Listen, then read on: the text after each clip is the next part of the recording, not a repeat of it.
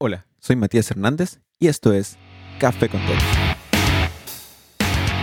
Esta semana me acompaña Facund Giuliani, Full Stack Developer, embajador Auxiro, GitKraken y Cloudinary Media Developer Expert. Bienvenidos a Café con Tech, en donde te cuento de tips, tricks, noticias y otros temas del mundo del desarrollo de software durante tu coffee break. Si eres nuevo aquí, considera suscribirte. Y si te gusta este show, Recuerda que puedes apoyar su continuidad visitando matiashernandez.dev slash invítame un café.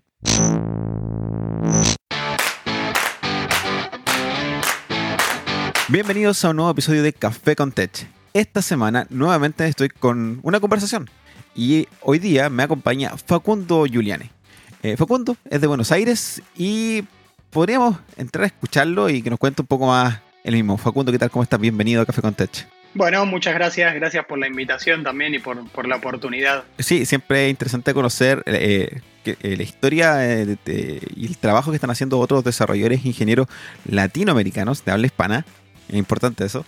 y, hablar sobre distintas tecnologías. Entonces, a Facundo lo conocí gracias a Sam Julian, que a través de Auth0 Ambassador, de los embajadores de Auth0, ah, lo invité y aceptó rápidamente esta participación. Facundo, cuéntanos un poco más de, tu background. Perfecto. Eh, bueno, como bien dijiste, yo soy de Buenos Aires, Argentina. Nací aquí y, bueno, sigo viviendo aquí.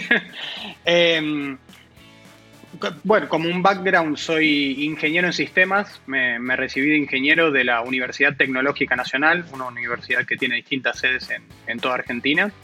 Eh, pero en paralelo a estudiar la ingeniería en sistemas, siempre trabajé em, relacionado al desarrollo de software desde que tengo 18 años. Eh, en realidad, eh, yo empiezo a estudiar en la universidad cuando tengo 18 años, pero en mi escuela secundaria eh, ya e, es como que en la escuela, cuando entras a la secundaria, tenés que elegir una, ¿cómo decirlo? Una especialidad, por así decirlo. Y por suerte la escuela a la que fui yo tenía distintas para elegir y tenía una de ellas que era informática. Eh, entonces, bueno. Eh, Maravilloso. Estudié, estudié informática y empecé a ver más que nada el tema de algoritmos o los primeros conceptos relacionados con la programación, teniendo 15 años quizás. Eh, así que bueno, por eso mismo cuando termino la secundaria ya con 18 años pude conseguir un trabajo relacionado de eso. Durante mucho tiempo programé en Visual Basic 6, eh, quizás algunos de los que están escuchando ni sepan a qué me estoy refiriendo, pero fue el, ¿cómo decirlo?, el origen de lo que después fue visualbasic.net y si todavía saben de qué estoy hablando, eh, fue, por así decirlo, la, contracara de lo que hoy en día es C Sharp y, todo el ecosistema .NET de Microsoft, que, se usa mucho más que, que, lo que era Visual Basic en su momento. La gracia de Visual Basic es que era como súper eh, beginner friendly, esto de arrastrar, arrastrar botones para allá para acá y era una especie de, para los que nos gusta el frontend, Dreamweaver del Exactamente. De nuevo, eso como hace 20 años atrás, pero...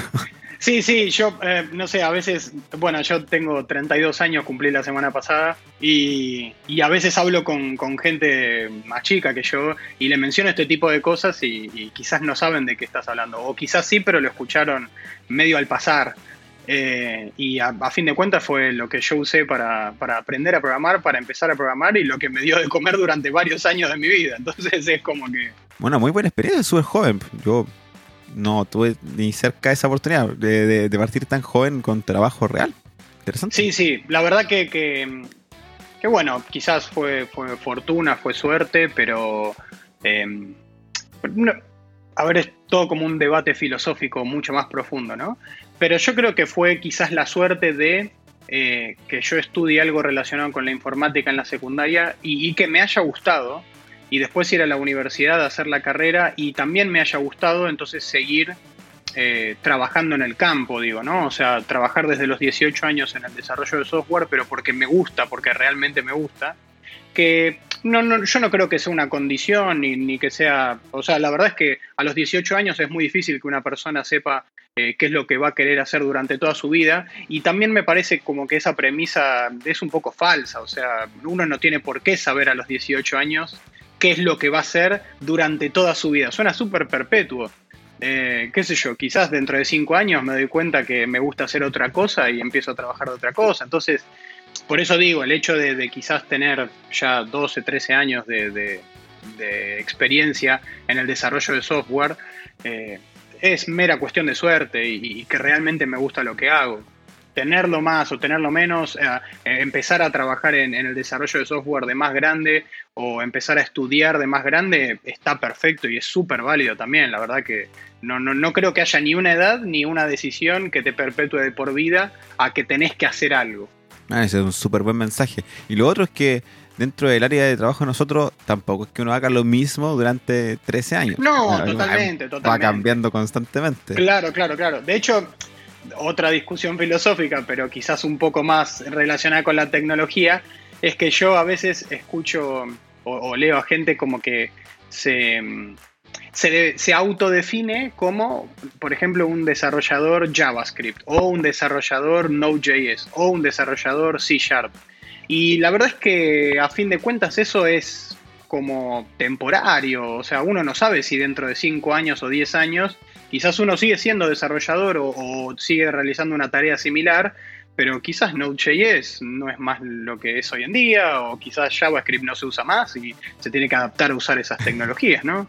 Sí, es una labor que cambia constantemente, sobre todo cuando uno va aprendiendo más y, bueno, la tecnología cambia a pasos agigantados y uno tiene que adaptarse. Totalmente, Cerrarse constantemente no nos ayuda en nada. Oye, ¿y actualmente en qué estás?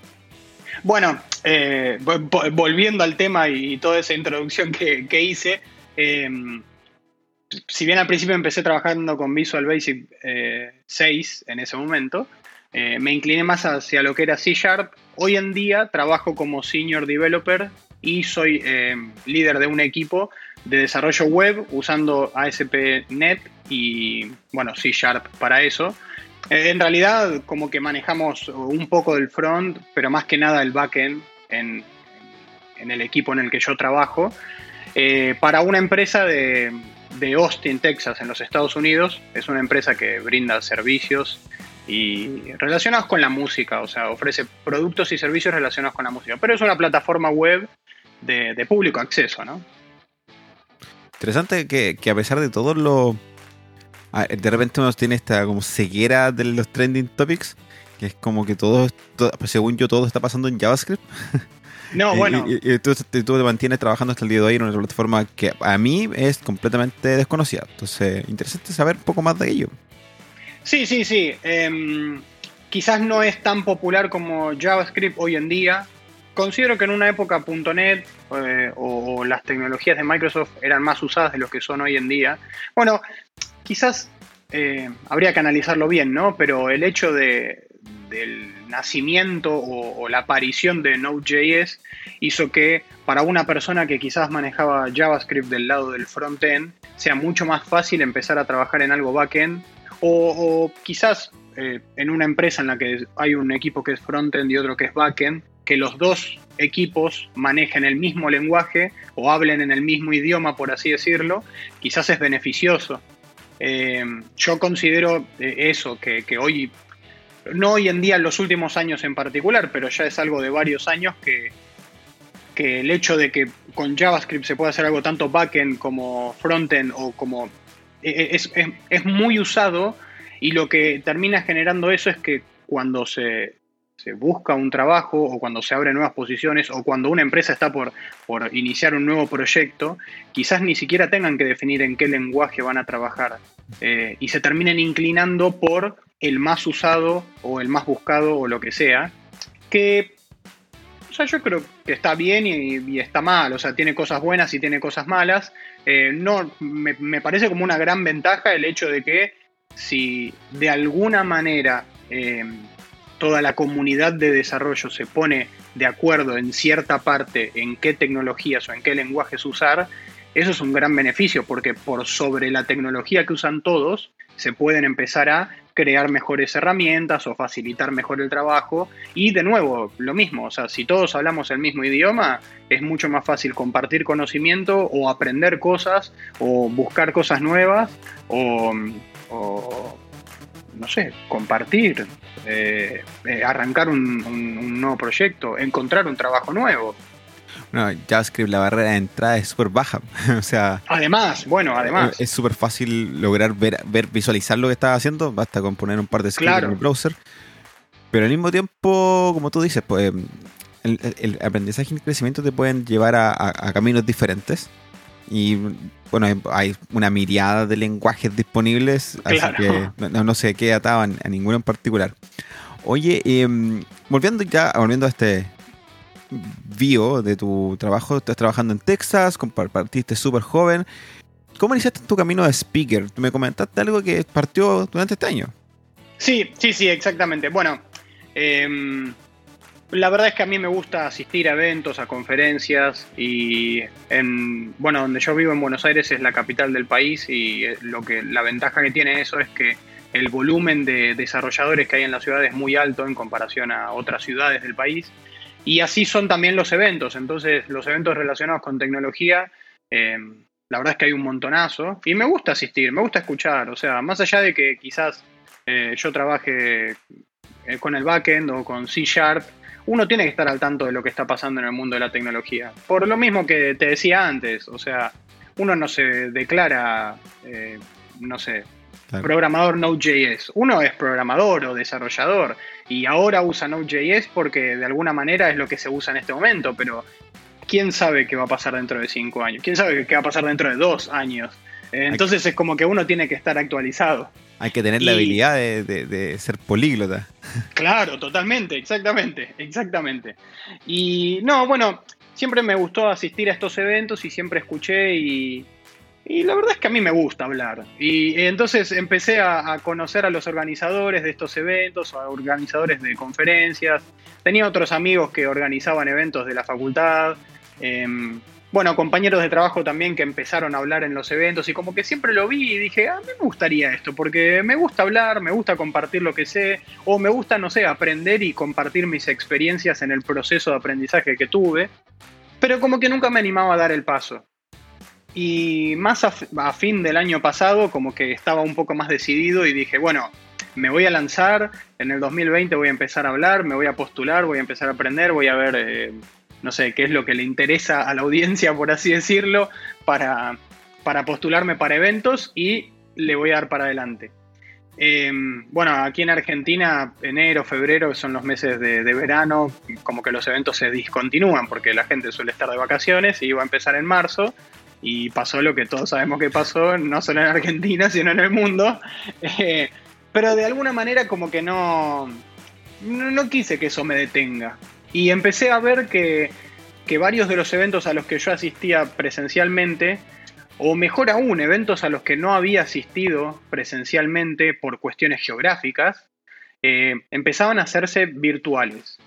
Y empezaban a abrir la convocatoria a oradores que no necesariamente tenían que estar en, esa ciudad. Bueno, perdón, sin ir más lejos, estamos hablando y vos estás en Chile y yo en Argentina. Claro. Eh, este, eh, eh, esto en particular, bueno, es un podcast, pero podría ser un evento o un meetup y nosotros no nos hubiéramos conocido porque, o sea, salvo que yo estuviera de pasada en Chile, era muy difícil que yo hable en un evento en Chile. Exacto. O, sí, pero es mucho más complejo, conlleva todo un tema de traslado, de viaje, de, alojamiento. Y de organización del propio evento, traer y de organizar, obviamente. Claro, claro, claro. Conseguir un lugar donde hacerlo, eh, organizar todo para, que los asistentes tengan la mejor experiencia. Pero bueno, eso también me parece que es lo que enriquece a esos eventos y, lo que les da un valor agregado. Pero las circunstancias eh, son, ya están dadas y hay que jugar con la que nos toca. Eh, entonces, bueno, varios eventos empezaron a, a trasladarse a la modalidad virtual y empezaron a abrir la convocatoria y yo me postulé, o sea, dije, ¿qué tengo para perder? A lo sumo me dirán que, no sé, que lo que estoy postulando como charla no es interesante, o me dirán que están buscando otro perfil de orador. Y me empezaron a aceptar en algunos eventos. Eh, más que nada lo que busqué fue, de nuevo, temas quizás un poco actuales o temas que a mí me gustaría escuchar o temas de los que yo estuve aprendiendo y compartir lo que estuve aprendiendo. Eh, no, no considero que, que, de los temas de los que hablo o, de los que escribí, los artículos de blog que escribí, yo sea un experto o un gurú del tema. Pero si alguien tiene algo para compartir, bienvenido sea. Es el tema de animarse a eso, ¿no? A compartir lo que uno aprendió o lo que uno eh, está aprendiendo o ya sabe y considera que, le va a resultar interesante a otro. Y así fue que, como bueno, empecé a postularme para los eventos y me empezaron a aceptar y, quizás cada vez más y me animé más y me anoté en más eventos. Y por suerte me aceptaron en más eventos, así que así estamos, eh, hablando hoy en día en, conferencias o eventos virtuales o meetups virtuales, eh, que, bueno, espero que cuando todo esto pase en algún momento, eh, si se puede llegar a, a, dar la situación de ir a esos mismos eventos de manera presencial u otros, la experiencia sería mucho mejor. Pero bueno, por el momento, una manera de arrancar. Es una buena puerta la que se abrió, considerando el lado positivo de, la situación actual, eh, el poder participar como speaker en eventos virtuales. Se abre la, posibilidad de ser después invitado eh, cuando las cosas vuelvan presenciales, ya te conocen. Claro, exactamente. A mí lo que me pasa con los eventos virtuales es que cuando los eventos son eh, físicos o presenciales, uno tiene que agendar el, no estar en el trabajo, el organizar las cosas en su casa y viajar y asistir. Claro. Y con los eventos, con los eventos virtuales es como que no hay que agendar nada, es como te conectas Y, al final como que asisto a menos eventos porque como no puedo dejar de trabajar para estar en un evento, es difícil como justificarlo. Bueno, ese es como, eh, bueno, tiene pros y contras, de la misma manera que, no sé, yo hablo en una conferencia en Polonia, por ejemplo. Si quisiera ir a Polonia me tengo que tomar un avión y viajar 15 horas, 16 horas, agendarse el hotel y todo. Y acá lo, lo, que hice fue un sábado por la mañana, me conecté y había gente a 10.000 kilómetros de mi casa, que eran las 3 de la tarde para ellos, escuchándome. Pero bueno, también está eso y, y yo adhiero y comparto que mm, que quizás, bueno, quizás me estoy metiendo en otro tema, pero el hecho de que, vos estés en tu casa escuchando o asistiendo al evento no deja de separarte de las distracciones que tenés en tu casa, que quizás lo relaciona un poco con el tema del trabajo remoto. A veces es, es como complejo, no, o no complejo, pero es como que el interés que uno tiene que poner es mayor porque está rodeado de, no, distracciones eh, en el mal sentido, no, no, lo quiero decir, o sea, no digo que eh, la familia con la que uno vive o las mascotas o los ruidos o lo que sea son distracciones. Me refiero a que son otros factores que empiezan a influenciar. Eh, que si fueras a una conferencia o un evento en la que estás sentado en una silla escuchando un orador enfrente tuyo, todos en la misma sala, es como que estás focalizando todas tus energías en la persona que está hablando y, compartiendo los conocimientos en el evento, ¿no? Es una experiencia completamente diferente estar in situ, que es como que uno está como con el ánimo, como con un ambiente de, de, compartir, que estar sentado frente al computador donde estás todos los días. Seguir sentado ahí mirando y escuchando una charla que además, personalmente creo que las que más han funcionado, para mi gusto, son esas que tienen al speaker presente pero la charla es grabada. Sí, es cierto. Pero al mismo tiempo es como súper eh, robótica, hay como demasiado espacio, demasiada distancia entre el speaker y la audiencia, como que uno está escuchando un video de YouTube. claro, claro. Bueno, e-, eso te iba a decir que quizás, eh, no sé, suena como súper filosófico mi mensaje, pero en ciertos momentos yo asistía a, a conferencias virtuales, como vos decís, y, ves el video grabado. Claro, y en un momento te, te preguntas eso, decís, Em, yo estoy asistiendo a una conferencia o estoy mirando un video de YouTube del año pasado, que es algo que yo puedo hacer en cualquier momento cuando se me ocurre. Entonces es como que ahí se, se dispersa la magia del evento o, de la conferencia. Como que, no, es lo mismo, en ese momento no es lo mismo. Em, quizás sí, estás escuchando a una persona compartiendo conocimiento, pero es lo mismo que decirte, no sé, un recital de música. Eh, vos vas a un concierto de música, eh, vos vas porque lo querés escuchar y querés ver al músico tocando la música enfrente tuyo. Si querés escuchar la música, buscas en YouTube el recital de tal o cual grupo musical y lo escuchás de fondo. Y, nunca va a ser similar. Y yo creo que no. La experiencia en vivo es completamente diferente. Yo creo que no. Pero del otro lado, la posibilidad de asistir a escuchar y asistir a conferencias que probablemente nunca lo haría, porque el otro día estuve escuchando la NextConf y bueno, obviamente la Next no hubiese podido asistir. O sea, no, tal cual, tal cual. Es más, voy más allá. Eh, creo, yo considero que la NextConf no se podría haber organizado si no fuera virtual. Pero bueno, esto, más que nada porque conozco, hay una de las chicas que trabaja en, en, en Bercel, que entró hace muy poco, que ella vive en Buenos Aires y, Next, no Next, Vercel como, como compañía ya está pensado a manera de distribuida globalmente. Ellos creo que tienen una, oficina muy pequeña en San Francisco, pero no más que eso. Como que la, la, empresa fue concebida eh, de manera distribuida en el mundo o, que funcione de manera virtual y, no como una compañía... Em, vamos a decirlo, tradicional, que sus empleados tienen que estar en una oficina donde trabajan 500 personas en el mismo lugar geográfico. Claro. Bueno, importante eh, eso con, el trabajo remoto, ya que lo nombraste, que las compañías tienen ese eh, mindset distribuido, hace que el trabajo sea un poco más fácil. Sí, sí, sí. En, tu caso, ¿la compañía con la que tú trabajas también es full remota o, o se adaptó ahora? Bueno, justo eh, te iba a decir eso. No, no es full remota la compañía. Eh, en realidad es una empresa relativamente chica, seremos 50 empleados o 45 empleados, pero la empresa desde un principio fue concebida como eh, de Austin, Texas, en Austin, Texas.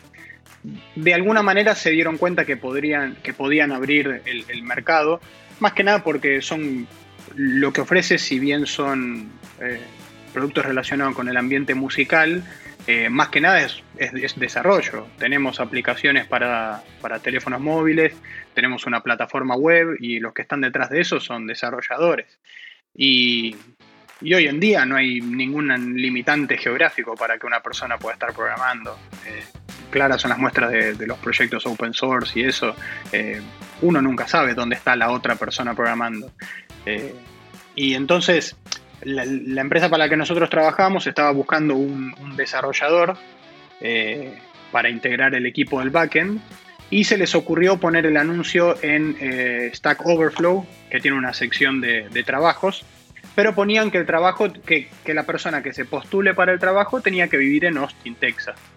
Pero bueno, tengo un amigo que es quien me introdujo a esta empresa, que él entró primero, vio que decía que buscaban un trabajador de Austin, Texas, pero él igualmente dijo, ¿qué pierdo?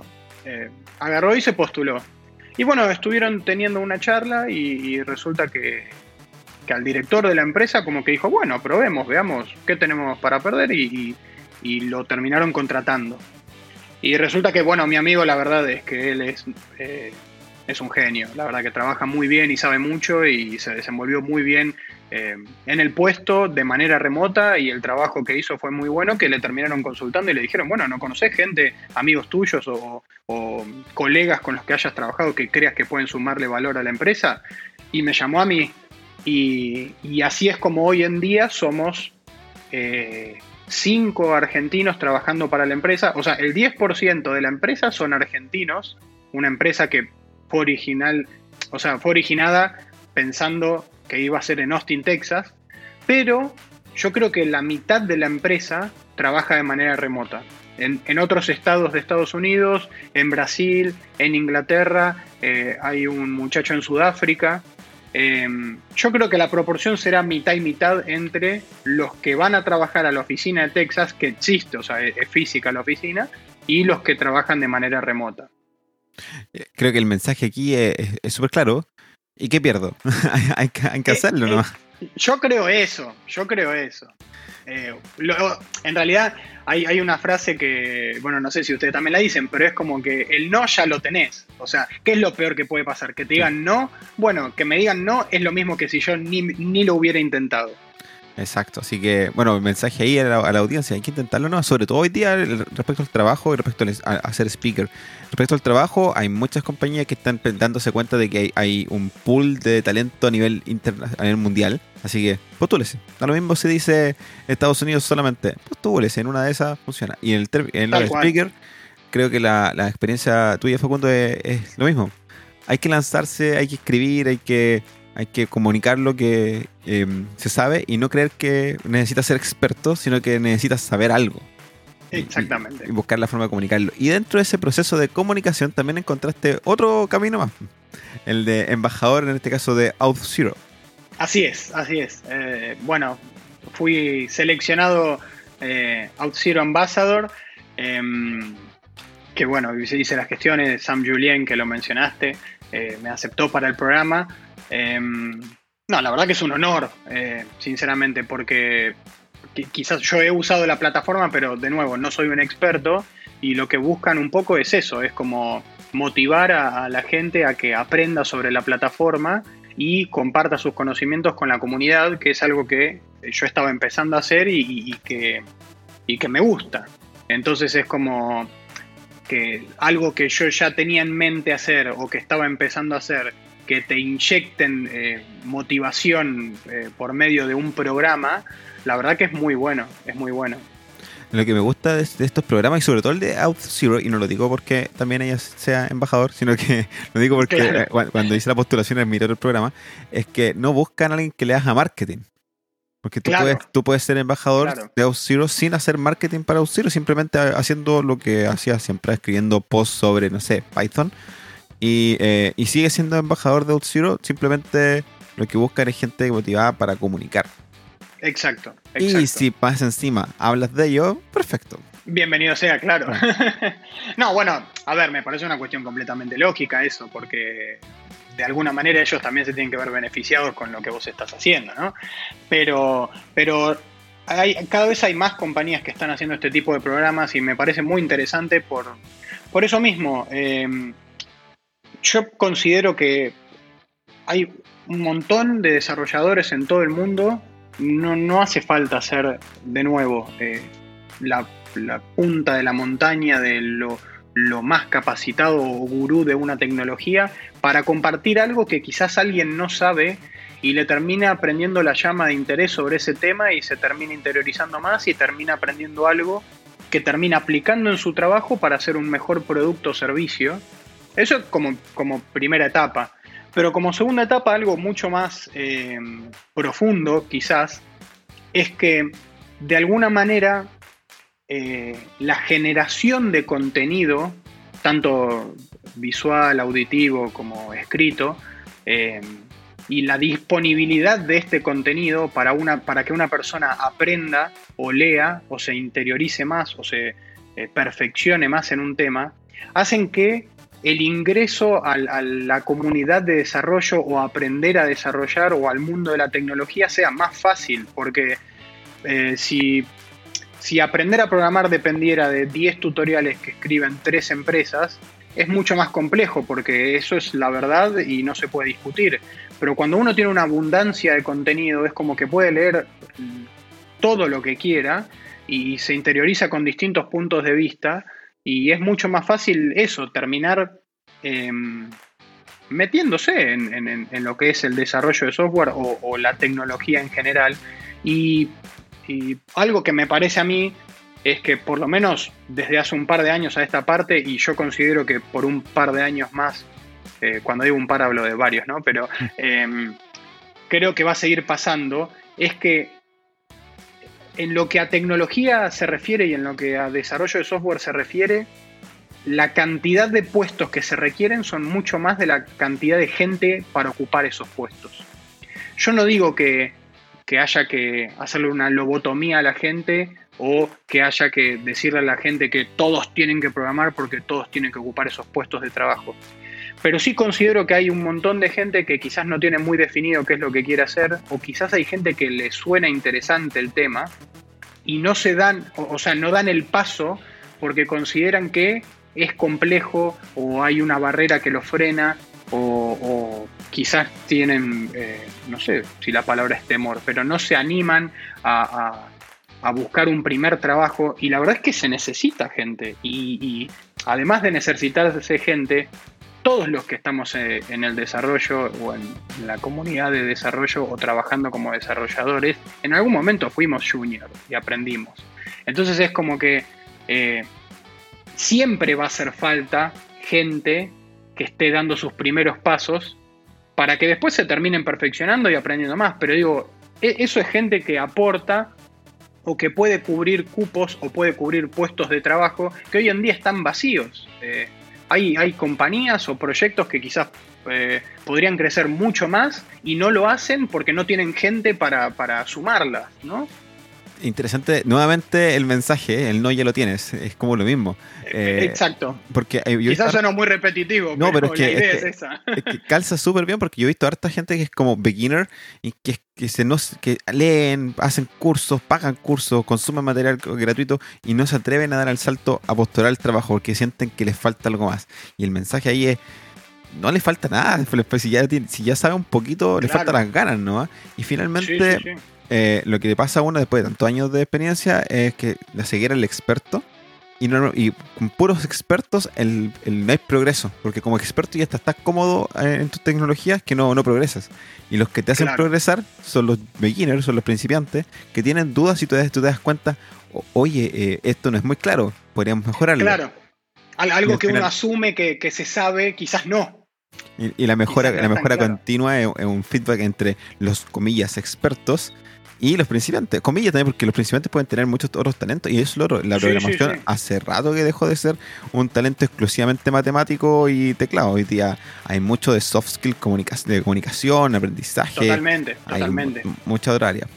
de hecho, bueno, eh, perdón, eh, yo eh, suelo usar Twitter me gusta leer a gente del medio o, a gente de otros medios, pero em, en particular en Argentina conozco casos de, bueno, de chicas, de, varias, distintas chicas que al principio quizás se habían estudiado y se habían recibido de eh, abogadas o eh, trabajos relacionados con el turismo o con la medicina, por ejemplo, y que con el pasar de los años se dieron cuenta que eso no las motivaba o no les gustaba tanto y empezaron a dar sus primeros pasos en, la programación y hoy en día trabajan eh, haciendo business intelligence o trabajando con Python o siendo front-end developers.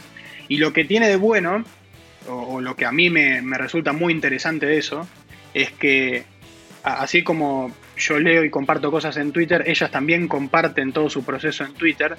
Y me encanta leerlas porque eh, dicen como que a mí nadie me frenó, o sea, empecé a estudiar programación a los 27, 28 años, después de, recibirme de abogada o graduarme de abogada, y hoy en día trabajo en una empresa eh, como desarrolladora de Python y o, sea, están mostrando un caso concreto de algo que pasó, o sea, no están hablando en teoría. E, e, ella está hablando de, su experiencia personal y después comparte mensajes que le llegan de gente que por leerla a ella se animó a aprender a programar. Y para mí eso es increíble, sinceramente.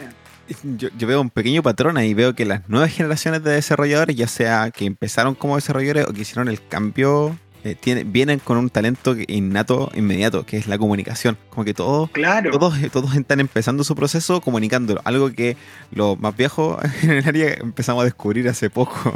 Sí, sí, sí, totalmente, totalmente. Que bueno, las redes sociales quizás lo facilitan, pero, pero es eso, es el mensaje de eh, a mí nadie me paró, y, por qué algo te para vos en hacerlo si es algo que te interesa, ¿no? Y, de, y un poco es como lo que vos decías, eh, el punto de vista con el que vienen es otro, porque son, son personas que se dedicaron o estudiaron otra cosa. No es que vienen de hacer una licenciatura en matemática o cuestiones lógicas que los que estudiamos sistemas o los que nos trabajamos como desarrolladores hace varios años, quizás era el camino formal que hacíamos, como ir a la universidad, claro, había que ir a la universidad, había que estudiar lógica, álgebra, matemática para poder sentarse a programar, y hoy en día la barrera es mucho más baja y, o sea, la discusión es larguísima y, quizás no se llegue a una conclusión, pero ni siquiera considero que sea un requisito el hecho de, saber tanta matemática.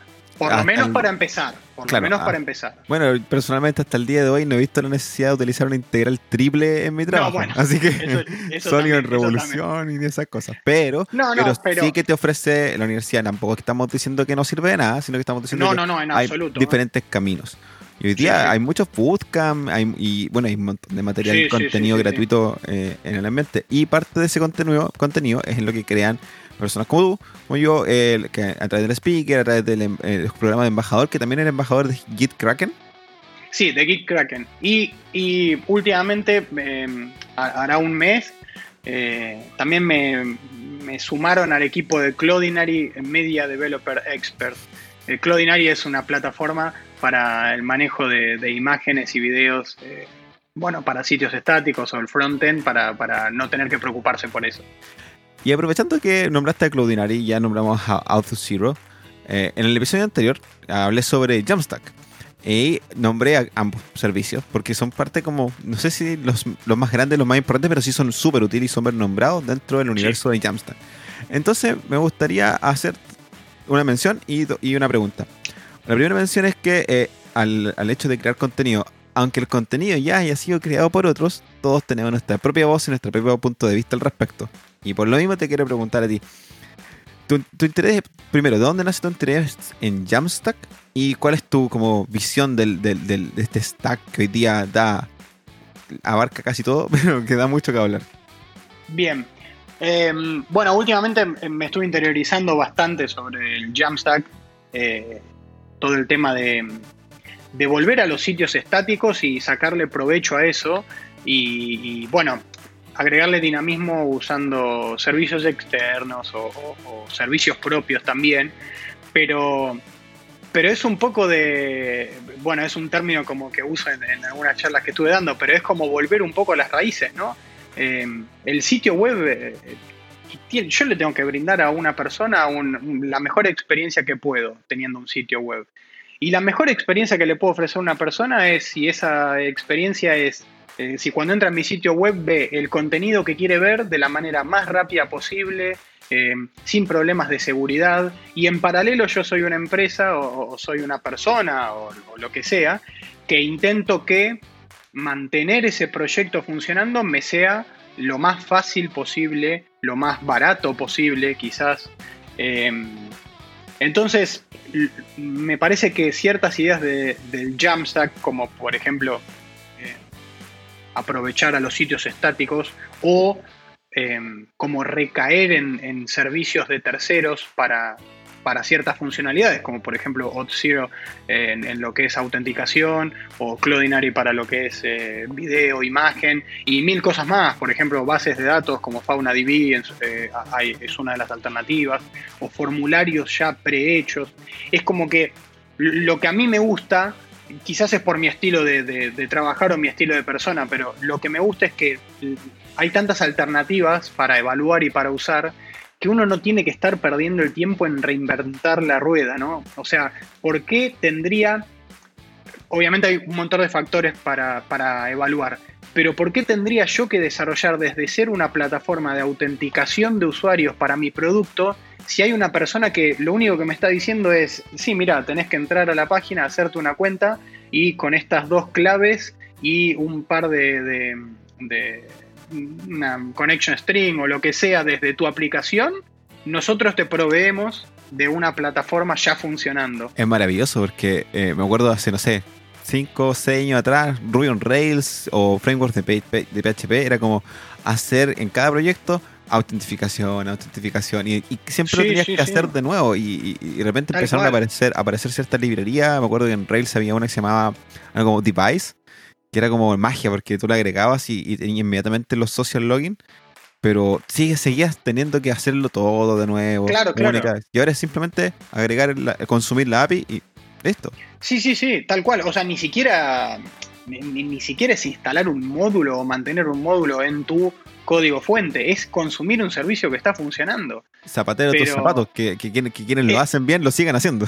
Bueno, exactamente, eso te iba a decir. Son gente que se dedica a eso. Eh, como que uno si quiere puede hacer una plataforma de autenticación, pero quizás no es experto en seguridad. Y tengo una persona que es experta en seguridad que me está ofreciendo el servicio en el que trabaja todos los días aplicando el conocimiento que tiene para hacer el mejor producto. Entonces, por, de nuevo, dependen de, varios factores y es una discusión. Pero digo, ¿por qué me pondría yo a hacer una plataforma de seguridad, por ejemplo, con toda la fragilidad que eso conlleva, en lugar de usar una plataforma de seguridad que ya está funcionando y que tiene casos de éxito muy demostrados? O sea, hay empresas grandes que usan Auth0 o, Google que también tiene su, plataforma de seguridad o Microsoft con Azure que tiene Azure Active Directory. Digo, em, son empresas grandes que hacen productos que ya están funcionando, están muy probados y muy usados. Entonces no hay riesgo ahí. yo estoy usando algo que, está demostrado que funciona. Creo que Active Directory es un muy buen ejemplo de, esto de seguridad porque es súper antiguo y se usaba ya antes en aplicaciones de escritorio, como que toda la, la, notificación se hacía por Active Directory. Te lo ofrecía un tercero, Microsoft. y eso era, se ha extendido un poco más a los sitios web.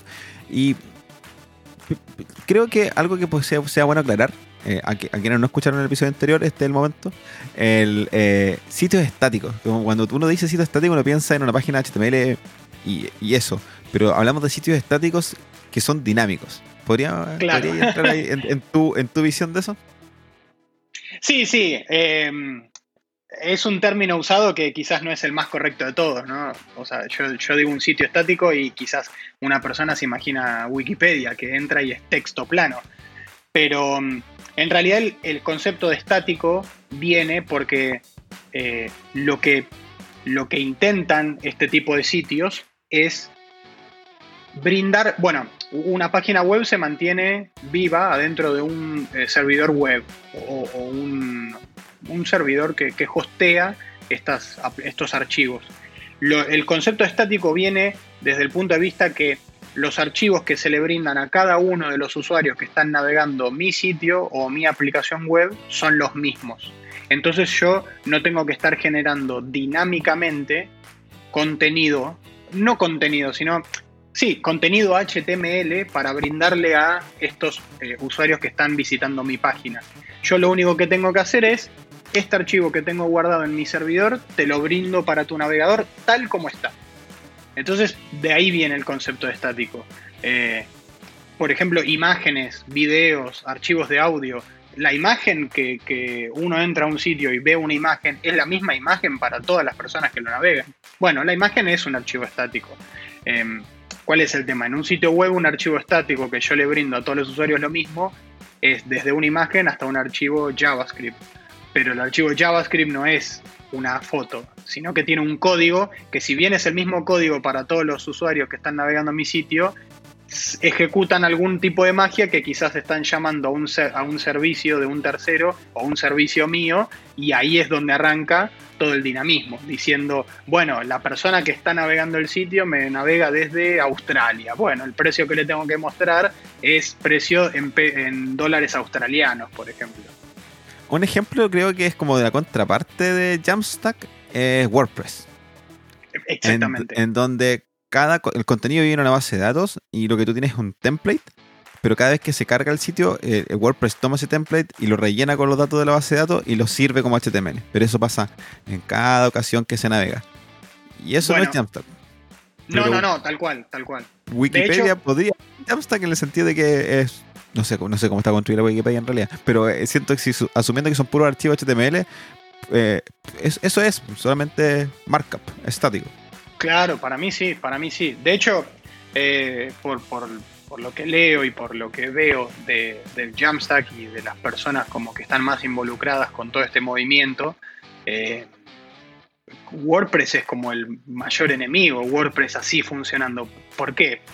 porque es como vos decís, un blog o, una página de, que, de contenido que ofrece texto, que ofrece imágenes, que quizás es el caso de uso más común de WordPress, ¿por qué no hacer eso estático? ¿Qué diferencia hay entre una persona que entra a un eh, post que escribe en mi blog hoy, mañana, pasado, dentro de dos meses en Brasil, en Rumania, en Estados Unidos, es literalmente el mismo contenido. Entonces la pregunta es, ¿por qué por cada persona que accede a mi sitio a ver ese contenido, yo tengo que generar dinámicamente una página HTML? Si lo que yo les estoy ofreciendo es markup HTML con cierto estilo que está definido en un CSS y si hay alguna que otra magia con JavaScript, bienvenida sea, pero el texto, las imágenes del post es literalmente el mismo. Entonces, la pregunta es esa, es ¿por qué yo tengo que tener un servidor web generando la página por cada visitante que tengo si la página es exactamente la misma cada vez que la genero? Exactamente. Ahora, eh, en el caso de WordPress, a pesar de ser la contraparte, también puede ser parte de Jamstack cuando utilizas WordPress como un headless CMS. Bueno. Y lo reconviertes y te conviertes de nuevo en un servicio, en una API que se consume solamente y tienes Jamstack de nuevo. Es que me parece que ahí le intentaron encontrar una vuelta de tuerca o una manera de, sumarse a, este movimiento, porque, bueno, hay algo muy loco que quizás uno está inmerso en otro tipo de desarrollos y no lo nota esto, pero las estadísticas que demuestran en cuanto a los sitios web funcionando hoy en día en el mundo la cantidad de sitios web que hay utilizando WordPress y PHP para mantenerlos en vida es, pero es realmente increíble. No, no te quiero dar una cifra porque he leído distintas cifras y no, no sé el número exacto, pero es algo así como decirte, por lejos es más de la mitad de los sitios web que están funcionando hoy en día en el mundo usan WordPress con PHP. Sí, a pesar de que, a pesar de que de repente las tendencias o el, el mundo tech de Twitter trata de mostrarte que PHP está casi muerto, WordPress, WordPress te muestra todo lo contrario. Todo lo contrario, tal cual, tal cual. Oye, y dentro de los servicios o de tu experiencia con Jamstack, eh, ¿cuál sería como tu selección de, tecnologías para, para construir algo? No, sé qué proyecto, pero un proyecto. Sí, sí, un, proyecto. Bien.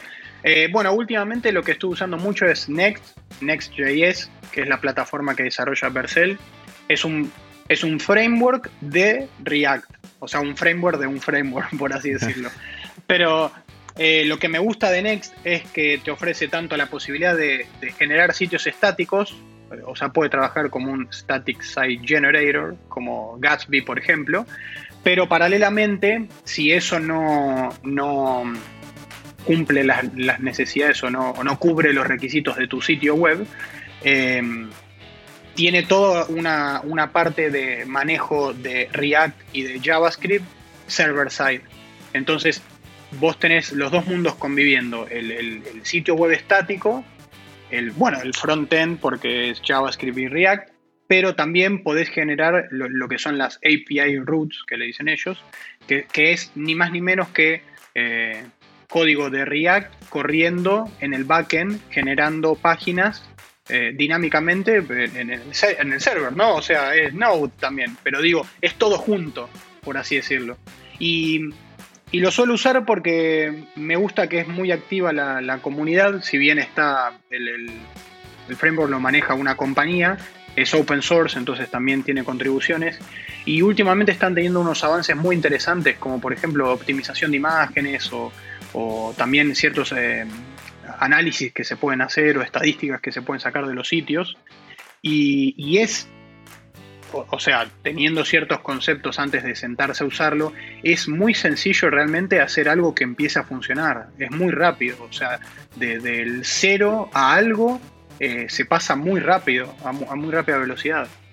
Entonces, bueno, lo que eso también provee es que después uno puede usar eh, Vercel, que es la misma compañía, o otro servicio como Netlify para, claro, para, para alojar ese sitio web que uno hizo y ya está. O sea, no es preocuparse de nada. Yo no tengo que configurar un server, no tengo que mantener nada. Es subir código a, mi repositorio de GitHub y cada vez que yo cambio ese código haciendo un pull request o haciendo un commit o lo que sea, mi sitio se, se despliega automáticamente en un servidor que mantiene un extra que mantiene otra persona. Eh, entonces, si el proyecto no, requiere altísima complejidad, esas herramientas ayudan a, hacerlo mucho más fácil. Entonces, bueno, perdón, así mencioné solo Next, pero em, estoy usando últimamente Next, React. Em, una base de datos a la que, le, que estoy usando ahora es eh, Fauna, que lo mencioné previamente.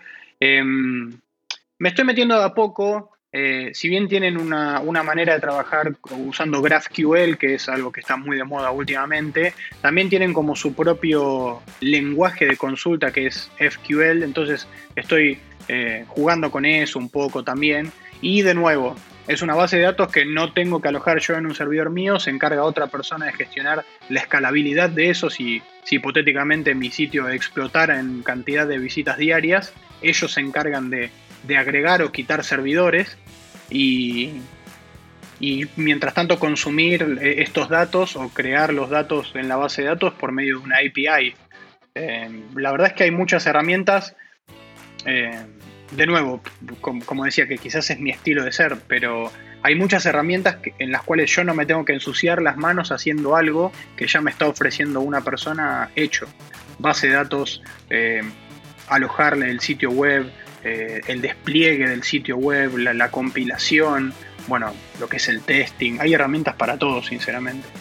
A mí, me, de verdad, me fascina eh, esta facilidad de hacer deploy. Recuerdo. Sí, sí, es, es, increíble. estos deploy a mano, hace años atrás, alguien se quizás se acordará de FileZilla, de que uno tenía que hacer el build, que no había build en realidad, y subir los archivos por FTP a un servidor en Bluehost. Manualmente, eh, claro. Los servidores se caían, no, horrible. Hoy día es muy fácil, Netlify, Vercel y Amazon Web Service, los tres, según yo los tres más grandes, lo hacen eh, inmediatamente. A mí lo que me gusta mucho de Vercel, a pesar de que soy usuario de Netlify, más que nada es eh, las funciones serverless. Eh, es tan fácil como poner una función dentro del, dentro del directorio functions y, y listo. Esto, y lo consumes. Sí, sí, sí, sí. Y aparte es como. Me, parece que es súper claro, como que las funciones, el formato de estas funciones o de las páginas que creas dentro de, usando Next, usando el framework Next, es esto quiero que se cargue como si fuera un archivo estático. Esto quiero que se cargue del lado del cliente. Esto quiero que se ejecute del lado del servidor. Es como muy claro. Sí, es eh, maravilloso. ¿Qué otra cosa eh, te llama la atención de seguir avanzando o qué cómo crees tú que avanzará Jamstack? Que todo esto significa JavaScript, eh, APIs y Markup. ¿Cuál sería como tu visión respecto a esta tecnología? Hmm una buena pregunta, pero... Em, no, yo creo que de alguna manera lo que, lo que van a intentar, em, lo que son los grandes productos que, están involucrados con el Jamstack, es integrarse entre ellos, me parece. Yo creo que una de las dificultades, por así decirlo, que tiene desarrollar un sitio siguiendo la idea del Jamstack es que Así como tenés una plataforma para autenticación, otra para manejo de imágenes, otra para eh, funciones serverless, etcétera, etcétera, de alguna manera tu proyecto termina dependiendo en distintos proveedores. Entonces, yo eh, es lo que me imagino, ¿no? Pero eh, quizás las empresas que más involucradas están con el tema, las compañías u organizaciones que más están involucradas con el Jamstack, van a empezar a ofrecer muchos de esos servicios dentro de su misma plataforma para que uno no tenga que depender en distintos proveedores, sino solo en el mismo. Bueno, por ejemplo, el caso de Netlify. Netlify ofrece las funciones, ofrece los formularios, ofrece un, propio Content Management System para manejar el contenido. Yo imagino que va a inclinar para ese lado, me parece. Cierto, tiene razón. es como que lo, malo, comillas, de Jamstack, aparte de los tiempos de compilación, cuando tienes mucho contenido, eh, esto de que si tienes 6, 7, 8 proveedores de servicio, tienes que estar fijándote qué pasa con cada uno de ellos y de repente puede ser que todos funcionan. Sí, sí, sí. Em, bueno, estamos llegando así ya al final de este episodio, Facundo. Muchas gracias por haber participado. Ha sido súper interesante conversar contigo sobre estos distintos como aspectos de tu trabajo y de tu experiencia. Eh, no sé si quieres agregar algo más, algún comentario, alguna reflexión o algo que quieras decirle a la audiencia. Eh, no, no, bueno, de nuevo, muchas gracias por, la invitación, por la oportunidad. Eh, Estuvo súper entretenida la charla, la verdad, hablamos de, distintos temas y de distintos tópicos, eh, desde empezar a programar y entrar en el mundo del desarrollo a, ya conceptos un poco más específicos. Eh, pero no, no, me parece que, o sea, un mensaje que repetí es eso, es que si uno tiene ganas de hacer algo, que se anime, que nadie lo detiene, y, más que nada eso es quizás el tema de, que me parece que todavía sigue pasando hoy en día, dejar en claro que lo que al desarrollo de software refiere, no hay barreras para nadie, o sea, no, no hay barreras de, estudio, de edad, no hay barreras de origen, no hay barrera de nada, o sea, la verdad es que quien quiera empezar a programar es cuestión de tener la voluntad y tener ganas de hacerlo y, mandarse, y, la verdad es que eh, herramientas hay, y bueno, la gente que genera contenidos intenta que haya más herramientas todavía para que eso sea más fácil, pero pero me parece eso, como que hay que desmitificar un poco la imagen de que programar es complejo o que requiere ciertos requisitos, porque eh, es un trabajo. Y, si, si, a uno le gusta lo que hace, va a ser un apasionado y probablemente llegue más lejos que otra persona. Pero eh, ingresar o empezar en eso, no, no hay barrera, lo puede hacer quien quiera, o eso es lo que yo considero, ese es mi punto de vista. Sí, ah, concuerdo contigo, hay que simplemente eh, buscar los recursos para aprender un poquito y animarse. Yo creo que la, comunidad de desarrolladores, por lo general, es bastante amigable, bastante em, ayuda harto, por lo general. Así que busques una buena comunidad y, es un buen camino para empezar. Pregunto, ¿dónde te pueden encontrar en caso que quieran leer tu contenido? O ver. Excelente. Bueno, en Twitter comparto muchas cosas y me paso un buen tiempo. Eh, mi usuario de Twitter es Facundo Zurdo, con Z. Y si no, bueno, eh, mi sitio personal es fgiuliani, como mi apellido, .com, y ese también es mi usuario de GitHub, fgiuliani. Perfecto. ¿Alguna charla que vais a tener eh, durante noviembre, diciembre, donde quieras que alguien quiera ir a escucharte? Sí, bueno, de hecho, eh, la semana que viene voy a estar hablando en una conferencia de Latinoamérica que se llama ArcConf. Voy a estar hablando sobre el Jamstack un poco. Eh, pero también el jueves de la semana que viene voy a estar en Vir.js Valdivia, también dando una charla sobre el Jamstack. así que bueno, eso es. Eh, en español voy a estar hablando en esos eventos. En diciembre tengo la, suerte de participar de una conferencia en Rusia, virtual lamentablemente, pero bueno, eh, no, no, en inglés, obviamente, no, no, no hablo ruso. Por ahora, quizás. felicitaciones, felicitaciones que están, llegando a muchas partes. Muchas gracias, Facundo, por haber participado de este nuevo episodio. Que tengas una excelente semana y nos vemos en la Virgias. Excelente, nos vemos ahí entonces. Muchas gracias de nuevo. Bueno, eso ha sido por hoy, pero no sin antes anunciar al ganador del libro de Jamstack Handbook de Colby Fayok. Leire 10 arroba 7-10 en Twitter. Te has ganado una copia de este libro. Te contactaré vía DM para darte la información de cómo obtenerlo. Muchas gracias por haber participado. Suscríbete a Café con Tech en tu aplicación favorita. Recuerda que podemos seguir la conversación en redes sociales. Este show lo encuentras en arroba café-con tech en Twitter e Instagram y a mí directamente como arroba matíasfha. No olvides que puedes suscribirte a mi newsletter visitando matiashernandez.ck.page. Y como siempre, los amigos de Primate Tostadores invitan el café para acompañar este episodio. Visita primates.café y utiliza el código Café para obtener un 10% de descuento en tu compra. Gracias por escuchar y sigue desarrollando.